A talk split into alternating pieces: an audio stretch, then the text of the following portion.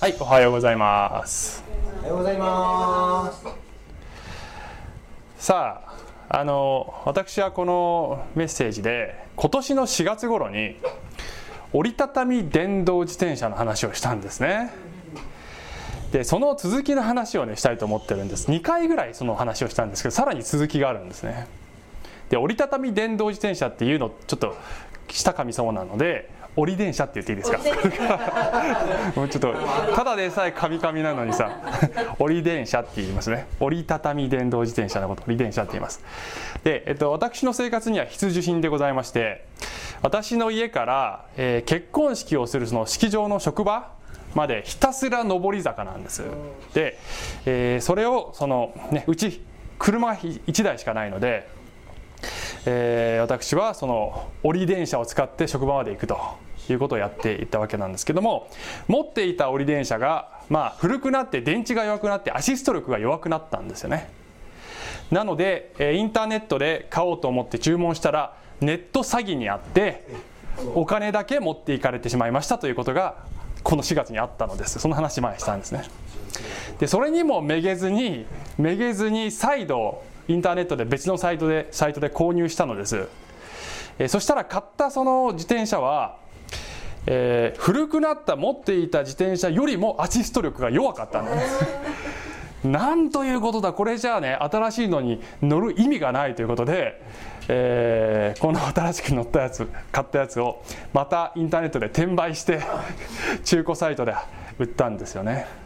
でまあもともとの値段ほどでは売れなかったやっぱり。8割ぐらいでもなんとか取り戻したっていう感じですね。でそこまで話したんですけどね前。ここからが続きの話なんですけどその直後にもともと持っていたこの折り電車の電動アシスト機能が壊れたんだね。これは何なんだと。売らなきゃよかったってことになっちゃってもう裏目裏目に出ると。この折り電車に関してはもうなんか私呪われてんのかな。主よなぜですかぐらいに思ってたんだよねで、えー、そうそうそういやでもね上り坂だからねやっぱりちょっと無理なの。それでもうだいぶお金も失ったしねもうこりごりで新しく買おうっていう気にやっぱりならなかったんですよね。それで、えーまあしばらくこのね車の荷台に折りたたんだ自転車を乗せてアシスト機能はあのないんだけどあの折りたたみ自転車としては機能してるからえー荷台に乗せてで登っていってもらって帰りだけこの荷台から下ろしてそしてシャーッと降りてくるというそういうやり方で、まあ、なんとかこの結婚式シーズンをね乗り切ったんですよね。で意外となんとかなったっていう、まあ、ちょっとみのりさんには手間をかけましたけどで、えー絶対必要だと思っていたけども意外とそうでもないっていうねなんとかなるっていうそういうことよくあります。もしかしたら神様はそれを教えようとしていたのかもしれません。はい、しかしながら今この持っているこの折りたたみ自転車単なる折りたたみ自転車になってしまったこの自転車、えー最近ねこうチェーンがよく外れる。見るとねちょっと変形しててこれ普通の自転車としてももうそろそろやっぱり限界だなと。もうこれダメだなと。でやっぱり新しいのが必要かと思う最近でして、えー神様は折り電車買っていいですか？と、ねまあ、結構お金かかるもうもうすぐねこの車の方も車検だし結構厳しいけどじゃ必要だから買っていいですか神様っていうことを最近この自転車に乗るたびにね祈ってたんですよね。そんなある日のこの1週間前ぐらいに、えー小淵沢の駅前で久しぶりに顔を合わせたその友達がいたんですよね。たまたまばったり会ったんです。で町内に住む私よりも年配の女性で「あ久しぶり」とかって言って。で教会発足当初から割とこのあの何かと応援してくださってる方で、えー教会の場所移転したんですよなんていうねそういう会話をしたんですよね。そしたらその数日後にその方から電話かかってきて「あの雪かきシャベルいりますか?」って言ってきたんだよね。教会新しい場所冬ね必要じゃないですか？って言われて「あじゃああのください」って言って取りに行きますって言ってお宅に伺ったんですで「シャベルこれです」って「ありがとうございます」って言って「あの芝刈り機もありますけどいります?」って言って「将来的に必要かもしれないですそしたらその時またご相談させてください」っていうふうにね言ってあの言ったんですよねでその後で「電動自転車なんかいらないですよね」あの私小さいの乗ってたんだけどあの大きいの買ってねいらなくなったのって言ってその奥にあるやつ小さいやつあるのって折りたためるやつなのよねって言って折りたたみ電動自転車なんですかってもらったんですこれ。おおすごい。で、えー私は考えました。これはなんだ？偶然か？これが偶然に起こる確率ってどれぐらいかなって考えたんですね。まずね折り電車を持っている人ってどれぐらいいるかって考えたんです電動自転車はね結構いる。折りたたみ自転車もいる。でも折り電車はね私の知り合い関係だと一人もいないんだよね。少なくとも今回までは。町内で乗ってる人を見たことも一回もない。だからすごく持ってる人自体がすごく希少なんですよね。私の認識ではね。でそのすごく少ないそれを持っている人のうちあのもうそれを手放してもいいとその人が思っている確率っていうか全然使えるコンディションのものを誰かに譲ってもいいと思っているこのシチュエーション。でさらに私の自転車がもう限界というその絶妙のタイミングでその人にばったり出会うというこの確率。そして私のニーズを知りもしないその人が、ね、私がお願いしたんじゃなくてその人の方から「これいる?」って言ってくるっていうこの展開。でそちょうど祈ってる時にこれが偶然に起こる確率ってものすごく低いんじゃないかなと思うのね。でそう考えるとこれは偶然ではなくて誰かの計りごとであると考えるしかない。すなわち祈りに応えて神様が具体的な形で回答してくれたと考えるしかなくて誠に主は生きておられる。と告白するしかないのではないでしょうかねこれはね。さてしかしながらですね私には引っかかる点もございまして。あのそう生来がこの懐疑的な性格でねいちいちこうちょっと一歩引いて考えてしまう性格なんですけど与えるならねなんでもうちょっと早く与えてくれなかったのかと。なぜ半年前もうもっとこの結婚式シーズンがねフルだった時にその時与えてくれてたら楽だったのになと。一番必要な時に速攻で与えられてればまあ、前回と前々回の話ラザロの復活の復活の話でしたけどあのなんで主よもっと早く来てくれなかったんですかっていうこのお姉さんたちが言うシーンがありましたけどね。なんかそれに似てる？なんでこんな遅かったんですかねと。速攻で叶えられてればそれはやっぱり主の御業だって言えたのになっていう。やっぱりでもこれやっぱりそう考えると偶然か？みたいな。偶然かなって言えるかな？どうかな？言えるか言えないかで考えると言えますよ。全然ね。いや偶然偶然これ偶然って言えますよね。あの皆様はクリスチャンだからいやーこれは神様のね祈りの答えだよって言ってくださると思いますけど例えば私がこの話を世間一般の普通に信仰のない人にすればへえ不思議なことがあるもんだね。以上だよね。別にそれで私もイエス様を信じたいってなる人どれぐらいいるかな。多分いないんじゃないかなほとんどね。そもそもイエス様を信じるということ自体がその選択肢に入ってない人からすると別にそんなのあの偶然でしょって言われちゃうんじゃないですか。で何を言いたいかというとですね何をぐちゃぐちゃ言ってるかというと私はねあの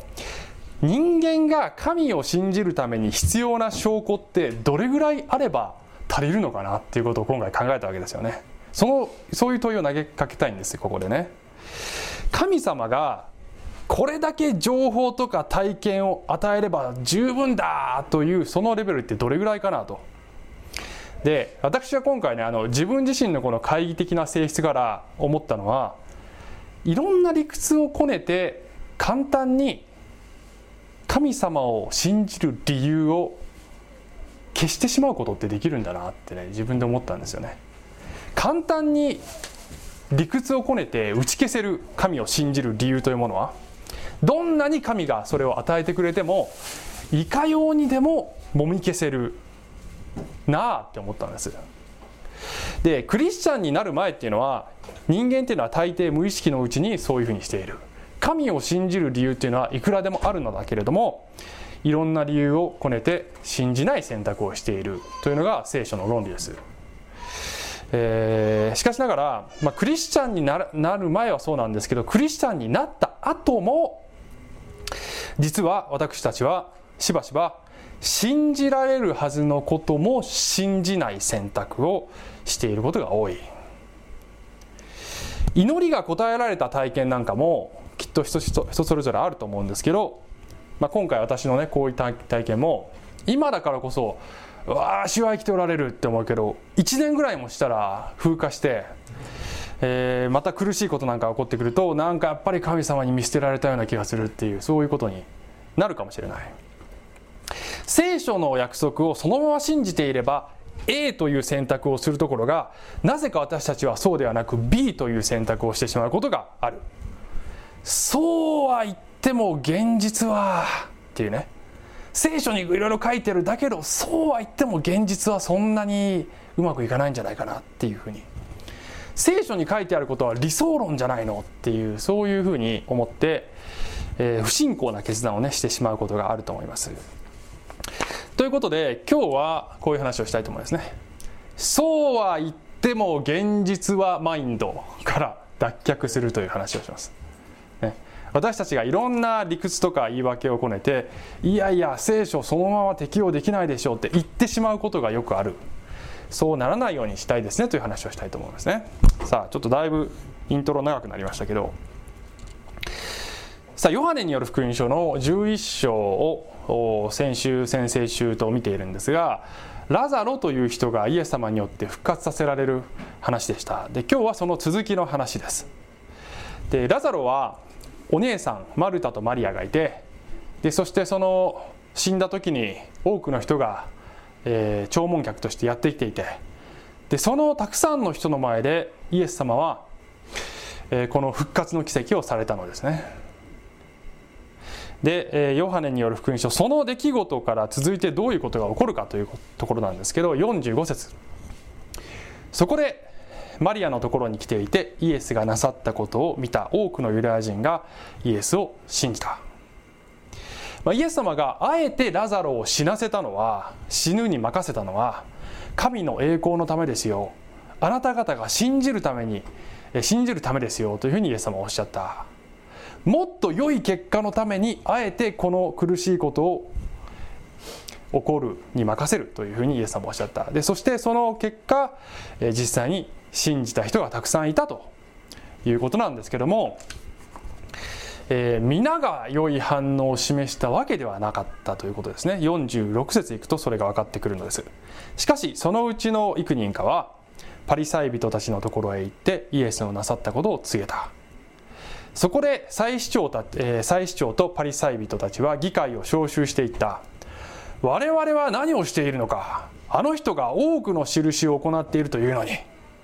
もしあの人をこのまま放っておくなら全ての人があの人を信じるようになる。そうなるとローマ人がやってきて我々の土地も国民も奪い取ることになる。というふうに言ったのです。で彼らは奇跡が起こったということは否定していない。いやー死人が生き返ったなんて嘘でしょうっていう反応じゃないんだよね。あまりにも目撃者が多いのでそれは否定できないのです。なのでイエス様がびっくりすることをしたっていうことは認識しているので信じりゃいいのにそうしないんですね。神様が信じるに足る十分すぎるほどの知識と体験を与えているのにあえてそれをもみ消すのです。あえて信じない選択を彼らはしてしまう。なぜかというと一言で言えば保身のためだということができますね。イエスをメシアだと認めればいろんな意味で自分たちが享受しているこのいろんな特権とかこの自分たちのいい立場が悪くなってしまう。甘い汁が吸えなくなってしまう。ということでイエス様を信じない選択を彼らはしていったのですね。まあ、他にもいろいろ理由があるかもしれないけどね。で、え、イエス様の人気が高まってくるとイエス様が政治的なリーダーとなって、え、この自分たちを治めているこのローマ帝国に敵対するかもしれない。そうなるとローマ人が攻めてきてぶっ潰されることになるんじゃないの？と心配しているわけですね。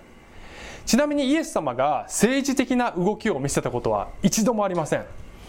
王様に担ぎ上げられそうになった時にはささっと逃げるというような、ね、ことをしているのでイエス様にはそんな意図は全くないんだけれどももしかしたら民衆が先走って放棄してしまうっていうこともまあありえなくはないね。そうなるとローマ人にぶったたかれてしまうじゃないかというふうに彼らは心配しているわけです。ね。49節50節。しかし彼らのうちの一人でその年の大祭司であったカヤパが彼らに言った。あなた方は全然何も分かっていない。一人の人が民の代わりに死んで国民全体が滅びない方があなた方にとって得策だということも考えに入れていない。はい。ボスキャラ登場です。えー、このカヤパね、えー、大祭司、まあ、当時のイダの社会では大祭司っていうのはこのローマに任命権があったんでね。だからこのカヤパも新ローマなんですよね。ローマに味方したいわけですどっちかっていうと。で彼が言ってるのはイエスという人物が原因でこのローマにぶったたかれて国全体が危険になるよりはイエス一人をさっさと片付けた方がいいでしょう。そうすればみんな救われるでしょ？というふうに言ってるわけ。すなわちお前ら何すべきか分かってるなと。やつを消せって言ってるわけですね。完全にマフィアのドンだこれね。そういうキャラでしょこの人ね。でこの後がね非常に興味深いところなんだけど51節52節。ところでこの部分はねヨハネが解説してるんですよね。ところでこのことは彼が自分から言ったのではなくてその年の大祭司であったのでイエスが国民のために死のうとしておられることまたただ国民のためでなく散らされている神の子たちを一つに集めるためにも死のうとしておられることを予言したのである。って書いてあるね。これは非常に面白いと思うんですよね私はね。これ何言ってるかというとカヤパの語った言葉がイエスの死の意味を見事に表現しているってことなんですよ。イエスがユダヤ人とそして散らばっている異邦人とその多くの人の身代わりに死んでそのおかげで多くの人が救われることになるというこのイエスの死の真理をカヤパはそういう意味で言ってないのに本人も気づかないうちに神が彼の口を通して真理を語らせたっていうことなんですね。私はこの箇所を読むたびにゾクッとする。なんと恐ろしい神であろうかというふうにね思います。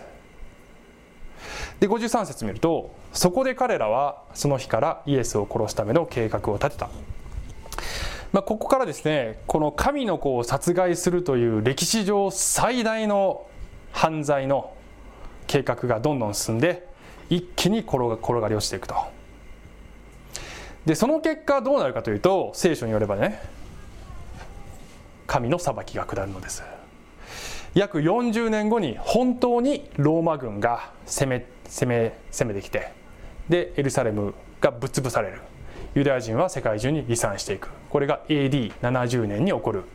歴史的事実ですね。皮肉なのはカヤパが言ったのはローマにやられないために奴を殺せって言ったんだけど実際に起こったことはイエスを殺すというその罪が原因で神に裁かれローマが攻めてくるという展開になってしまうんです、まあ、考えれば考える考えるほどね私はなんというかねあの怖い。本当怖いです。信じるのに十分な理由を見せられていながらそれを拒否するというこの罪の大きさ。それがどれほど重い罪であるかそしてそれに対する神の裁きがどれほど恐ろしいかということを、えー、考えずにはいられないですね。で、えー、クリスチャンである私たちはですねこのイエス様を信じたのです、えー、それぞれ人によって信じる理由はいろいろあると思うんですけども十分にこの方は信じるに足る理由があると判断して信じるに値する方だと何らかの形で判断して皆さん信じておられると思うんですよね。ところが信じてるはずなんですけどその聖書に書いてあることをありのままに信じないで何割か差し引いてあの生活しているというねことがあると思うんですね。冒頭で言ったように聖書にはこう書いてあるけれどもそうは言っても現実はというマインドが結構あるんじゃないですか。あの例えばですね以前私は私が大学で大学を出る前に就職活動をしていた時のね話をしたことあるんですけど何年も前なんですけど、この話したのね、えー、非常にこのね就職活動の時葛藤したんですねなぜかというと、えー、当時のこのね就職活動のマニュアルには御社は第一希望です。第一志望です。って面接で言わないと受かりませんって書いてある それが常識なんです。で、えー、30社ぐらい受けて第一志望って何社あるんですか？ね、30個あるわけないの。1社しかないの。ということは30社受けたら29社には嘘つかないといけないっていう話なんですよ聖書に嘘つくなって書いてあるでしょ？どうしたらいいんですか？ねいやそんな理想論語っても現実はそんなに甘い世界じゃないんですよ神様。ってね。でも一方で私は神様に「神様この就職活動をお助けください」と行くべきところに行くことができますようにと祈る導きを求めてね。その一方で神様のこの命令に背いて嘘をついて通ろうとする。これ完全矛盾してるよねと。なのでどうしたらいいかなと、まあ、相当ね悩みました。それで、えー、神様分かりました。もう嘘つかないまま通しますって言って決意したんですけど、まあ、その時話したのはあの最後まで100%その信念を貫くことができなかったんですっていう話をまあしたんですけどね。最後の最後で気が緩んでねちょっとごまかしちゃったっていうことを、まあ、話したんです。まあ、それはともかくねつまりそういうことですよ。あのそれは一つのパターンですけど私たちが生活していて神様は私を信頼しなさいそして従いなさい。それができるためにあなたには十分な知識と体験を与えてるよというようなことでも自分の保身とか特権を失いたくないとかあるいはこの人間の小賢しいへりくつをこねていやーそうは言ってもって言っちゃうことがある。ということで、えー、後半は、まあ、そうならないためにそういう誘惑に駆られた時には次のことを思い出しましょうということを3つ考えていきたいと思いますね。はい、3つです。あなたの想像を超えて神は何とかかんとかという話をします。ね、で1と2あ3つあるんですけど1と2は、えー、ちょっとクイックにやって3つ目にね特に時間を使いたいんですね。1つ目あなたの想像を超えて神は賢い方である。賢い方である。ということを、えー、忘れてしまっているのでいやそうは言ってもってなっちゃうんですね。詩編139編の1から6さっきね賛美中に読んだとこですけどね。主よあなたは私を探り私を知っておられますあなたこそは私の座るのも立つのも知っておられ私の思いを遠くから読み取られます。あなたは私の歩みと私の不すのを見守り私の道をことごとく知っておられます。言葉が私の下に登る前に何としようあなたはそれをことごとく知っておられます。あなたは前から後ろから私を取り囲み見てを私の上に置かれました。そのような知識は私にとってあまりにも不思議あまりにも高くて及びもつきません。神様は常に先回りして考えてくださっています。ねなんかこの言葉が私の下に上る前にっていうところがなんとなく今日のカヤパのねあの場面。こう彼彼が自分でなんか喋ってる言葉さえも神様が実は操作してましたみたいな そういうところとちょっとかぶるかなっていう感じもしないでもないですね。ね気づいてもいないうちに予言してましたっていうことになるわけですね。そうは言っても現実はって私たちが言う時に 大体そのね人間の小賢しい知恵を働かせすぎなことが多いんじゃないかなと思いますね。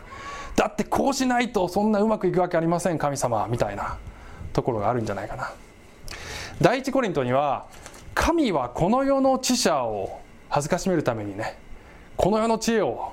あの愚かにしたっていうふうに書いてあるんですね。先回りして私の人生をちゃんと考えてくださっている方がいるんだということをぜひ思い出してください。それが一つ目ね。はい。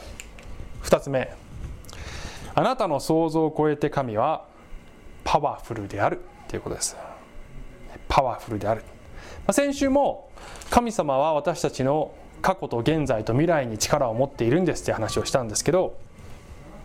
私たちの想像以上に神様は力を持っておられるということを思い出さねばならないのです、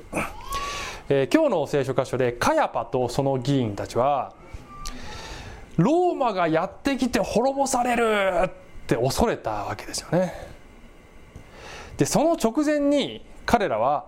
イエスが死人をよみがえらせるという奇跡をしたということを認識してるわけですよね。あのローマ軍ができることは人を殺すことぐらいなんです。神は殺すこともできそしてよみがえらせることもできるのです。どちらの方がより偉大な力かということは考えればわかるはずなのです。イエスに従えばローマ軍などを恐るるに足りぬということもできたはずだった。ではありませんか？しかし彼らは、ね、恐れなくていいということを信じる理由があったのにもかかわらずそれを無意識のうちか何か分かんないけどもみ消してしまったのです。自分自身で。そうは言ってもね現実は繰り返しますけどこういうふうに言う時には大体私たちの背後には何かに対する恐れがあります。あなたが恐れているものは何なのか。まあこれをねいつも考えねばなりません。面接官を恐れていますか？っていうね、まあ、私の場合そうだったんですけど。会社を恐れているか？上司を恐れているか？自分の失敗を笑う人々を恐れているか？あるいは経済的に困窮することを恐れているか？奥さんを恐れている。そう、ね、そういうこともあるかもしれない、ねえー、人によって違うと思いますけどね。はい。えー、ルカによる福音書1の37神にとって不可能なことは一つもありません。これはマリアがイエス様をお腹に宿した時に誰が言ったんですかこれ。天使。ね天使が。天使が言った言葉ですね。神が人として来てそして人間のお腹に宿るなんてそんなことあるわけない。いいえ不可能なことは何もありません。あなたが恐れている何者よりも神は力ある方である。そのことを思い出そうではありませんか？それが2つ目。はい3つ目ですけどねあなたの想像を超えて神は祝福を用意しているということです。あなたは祝福されている。あなたが想像している以上に神はあなたを祝福しているということを思い出してください。イエス様を信じて神の子神の家族とされたあなたは完全に神の祝福の中に入れられているのです。エペソ書には天にある全ての祝福であなたを祝福しておられるのだというふうに書いてますよね、えー、今日の箇所でねまたこのカヤパとその一味は一味っていうとなんか、ね、それこそマフィアみたいでカヤパとその一味は、まあ、先ほども言ったように保身の気持ちがあって、えー、それが不信仰につながってしまったわけですけどなぜそういうふうになっちゃったかというとねつまりイエスをメシアと信じることで失うものが多すぎたのですね。彼らは特権的立場にいたから。ね。しかし彼らが見落としていたことは失うものよりも得るものの方が圧倒的に多いのだイエスを信じればということに気づいてなかったことが問題なんです特権的立場とか利益よりもはるかに驚くべき祝福がイエスを信じることの中に用意されているということに気づいていれば、まあ、彼らの選択も違ったかもしれなかったですよね。で、えー、このですねあの今日の箇所からちょっと連想する箇所がねあって旧約聖書の民数記の22章というところに非常に興味深い話があるんです。ね、非常に興味深い話があるんです。民数記の22章ってイスラエル人がこのエジプト出た後、まあ荒野をまだ歩いてるところだったんですけどカナン定住の前に、まあ、荒野を進軍していくんですよねそうするとモアブの王モアブという国の王様バラクという人が出てきて、この人が恐れるわけですね。あのイスラエルの民ってやべえあいつら強えって思ってやべえ負けるって思うわけです。でこのバラクという王様はバラムという占い師を雇って名前が似てるからややこしいんだけどバラムというね異教の預言者なんです。これね。占い師を雇っておお前あいつらを呪ってくれと。呪いをかけてくれと、まあ、当時のですね、えー、国と国との戦争っていうのはその民族についている守護神同士の戦争だっていうふうに思われてるわけですね。だから、えー、力で勝つ前にまずあいつらをこの霊的な意味で呪ってくれというふうにね。でそうするとこのバラムっていうのはこれ異教の預言者なんだけどこのイスラエル軍に関することはイスラエルの神であるヤハウェという神、ね、ヤハウェというお名前なんですけどね私たちの信じるこの主というお名前はヤハウェにお伺い立てなきゃいけないわなっていうことになるわけでそうするとこのヤハウェなる神創造主なるこのヤハウェが、えー、バラムにねこういうふうに言うわけですよね。神はバラムに言われた。あなたは彼らと一緒に行ってはならない。またその民を呪ってもいけない。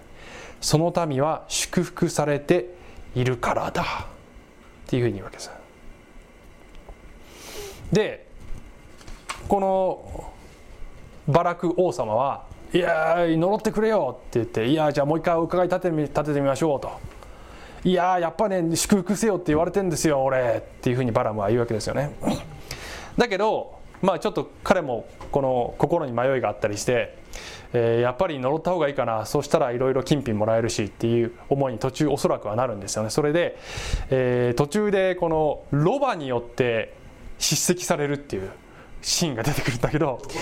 ロバが口を聞いてこのなんか神様がロバの口を通してって言った方がいいでしょうねきっとねバラムを叱るシーンっていうのが出てくるんですよね。ねあのロバを通しても神様を語ることができる何を通しても神は語ることができるっていうことが分かるんですけどでこのバラムがですねイスラエルの民が見渡せる高台に行っていやじゃあちょっとね呪うってみるかどうかどどうするかなと。神様は言うことしか言えねえんだけどなっつって。やろうとしてもいくらやっても呪うことができない。祝福の言葉しか降りてこないという。で王様のバラクは呪えって言ったでしょ。なんで何お前祝福してんの？みたいな。いやだってしょうがないでしょ。だって祝福しろっていうその言葉しか降りてこないんだもんっていうそういうやり取りをこう何回も繰り返したけどね。ねでそのこのバラムはねこうひたすらこう祝福することしかできないっていう場面が続く中その最後のこ最後のこのあの予言の部分でこのバラムの予言の言葉ごめんなさい。えっ、ー、と今合ってるよねバラムの予言の言葉の中にこの言葉が出てくる24章の17節なんだけど私は見る。これはバラムが言ってる言葉ですね。予言の言葉としてバラムが言ってる言葉です。私は見る。しかし今ではない。私は見つめる。しかし間近ではない。ヤコブから一つの星が昇りイスラエルから一本の杖が起こりモアブのこめかみとすべての騒ぎ立つ者の脳天を打ち砕く。この星とか杖とかっていうのはこれ王権を示す言葉ですね。つまり早い話が実はこれはメシア予言なんです、ね、異教の預言者の口を通して神がメシア予言を語るというこのね稀なパターンの予言なんでこれね。ちょっとこの今日のカヤパのケースと似ている感じもしません？すなわち神のしもべでないものの口を通しても神は真理を予言させることができるという。そういうところがなんか共通してるかなって思うんですよね。であのこれを紹介することで私は何を言いたいかというとですね皆さん。何者も神があなたに約束している祝福を奪うことはできないっていうことなんですよ。あの本当の意味であなたに危害や損害を加えることは誰もできないのです。で多くの場合私たちはいや危害加えられてるしいろんな人から迷惑受けてるしって思いますね。多くの場合悩みは人です。私たちの、ね、人生で。他人から迷惑とか損害とか、ね、受けます。で確かにこの世はそういう場所で自分が悪くなくても飛ばしりを受けるようなそういう世界に私たちは生きています。しかし究極的な意味では神はそれも益に変えることができ祝福に変えることができ神の栄光に変えることができるので損害のように見えても実際はそうではないと言ってもいいのです。あの冒頭で話した私ね自転車詐欺にあったっていう話もねこれ完全に私ね不当な形でお金を奪われた。悪人によってね損害を被った。警察に行ってあのねえー、届け出た時に警察がまあ講習料を払って社会勉強したと思ってくださいと。ね、あの捕まりませんこの犯人すいませんって言ってね。そういうふうに思ってくださいと、ねまあ、警察がそういうふうにはどうか分かんないけどでも、まあ、実際そうだよなと、まあ、実際そうですよあの神様、ね、この出来事を通してなんかむしろ僕にすごくいろんなことを教えてくれたし、えー、神様は自転車のお金が盗まれるということをお許しになったけれどもでも神様は自転車を無償で「はいどうぞ」っていつでも与えることができるということが今回証明されたんだよね。つまり悪人は私に損害を与えることはできない。悪人が何をしても神はそれを私への訓練だとかレッスンだとか祝福とかに変えることしかされないっていうことなんですね。でつまりねどうとでもなるってことなんですよ。神様にとってみれば。だから慌てなくていいんです。一喜一憂しなくていいんです。あなたの人生に何が起こったとしても一喜一憂する必要はないのです。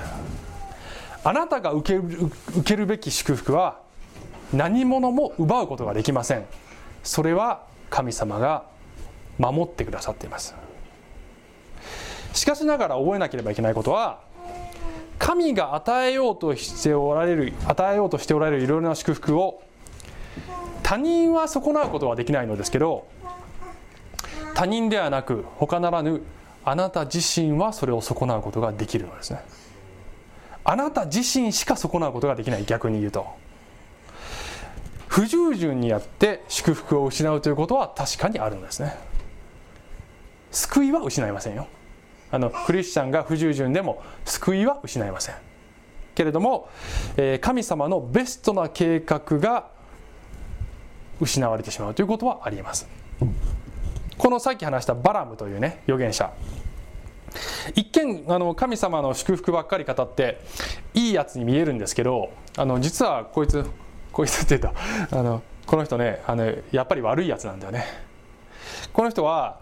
えー、言葉でイスラエルを呪うことができないということが分かると別の手を使うんです。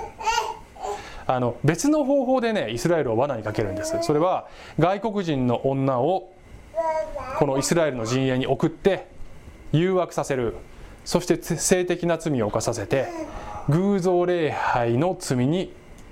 導いてしまうんですね。その罪によってあれほど祝福を受けていたこのイスラエルの民に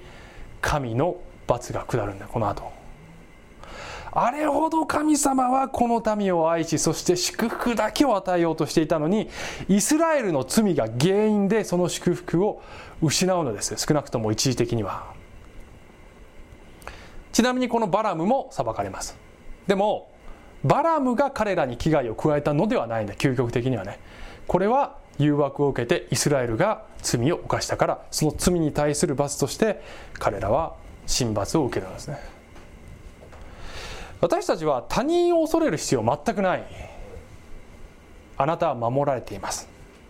自分自身に関してはしっかりとイエスにつながっているというふうに、えー、気をつけていきたいですね。繰り返しますけど救いを失うことはありません。しかし実を結ぶ人生という最善のもの神様が与えてくださっている神の栄光を表す人生というこの素晴らしい生き方。それを失ってしまってはもったいない。しっかりとイエス様につながっていきたいと思います。詩編121編が今回私メッセージ用意しててこの詩編121編がねあのこう今までになくこうしっくりきたんですよね。これ読むたびに私今まではいや、まあ、ちょっと読みますか先にね。私は山に向かって目を上げる。私の助けはどこから来るのだろうか。私の助けは天地を作られた主から来る。主はあなたの足を色けさせずあなたを守る方はまどろむこともない。見よイスラエルを守る方はまどろむこともなく眠ることもない。主はあなたを守る方。主はあなたの右の手を覆う影。日もあ昼も火があなたを打つことがなく。夜も月があなたを打つことはない。主はすべての災いからあなたを守りあなたの命を守られる。主はあなたを行くにも帰るにも今より常しえまでも守られる。これを読むために私はいやそうは言ってもいろいろ災難は起こるよなってあのちょっとね思ってた。昔は。だけどそうじゃない。あなたは守られている。あなたは神様によって守られていて損害や災害が発生したと思ったとしてもそれは益と変えられる。ということを神は約束してくださっているのであります。ということでね、えー、今日の話はいやそうは言っても現実はというマインドから脱却してくださいという話だったんですけど神を信じる理由あるいはクリスチャンとして神様は信頼できるというふうに考えられるその判断材料を神様はあなたにたくさん与えてくださっていると思います神の知恵とか力とかそして与えようとしてくださっているその祝福とかそれを忘れていやー現実はというマインドに陥ることのないように。そうではなくて現実はこう見えるがしかし主は生きておられる。と宣言して生きようではありませんか。はいお祈りします。愛する天のお父さんありがとうございます。まあいろんなこのことが人生に起こりますけど神様あなたは私たちの想像を超えて賢く力がありそして想像を超えて私たちを祝福しようとしてくださっていることをありがとうございます。それを忘れることなく大胆に聖書に従って生きることができますようにイエス様のお名前によってお祈りします。アーメン。小淵沢オリーブ教会には聖書の言葉を多くの人に届けるためのさまざまなビジョンがあります。あなたもこの働きに参加してみませんか？献金はこちらのアドレスにて受け付けています。口座振込またはインターネット送金サービスに対応しています。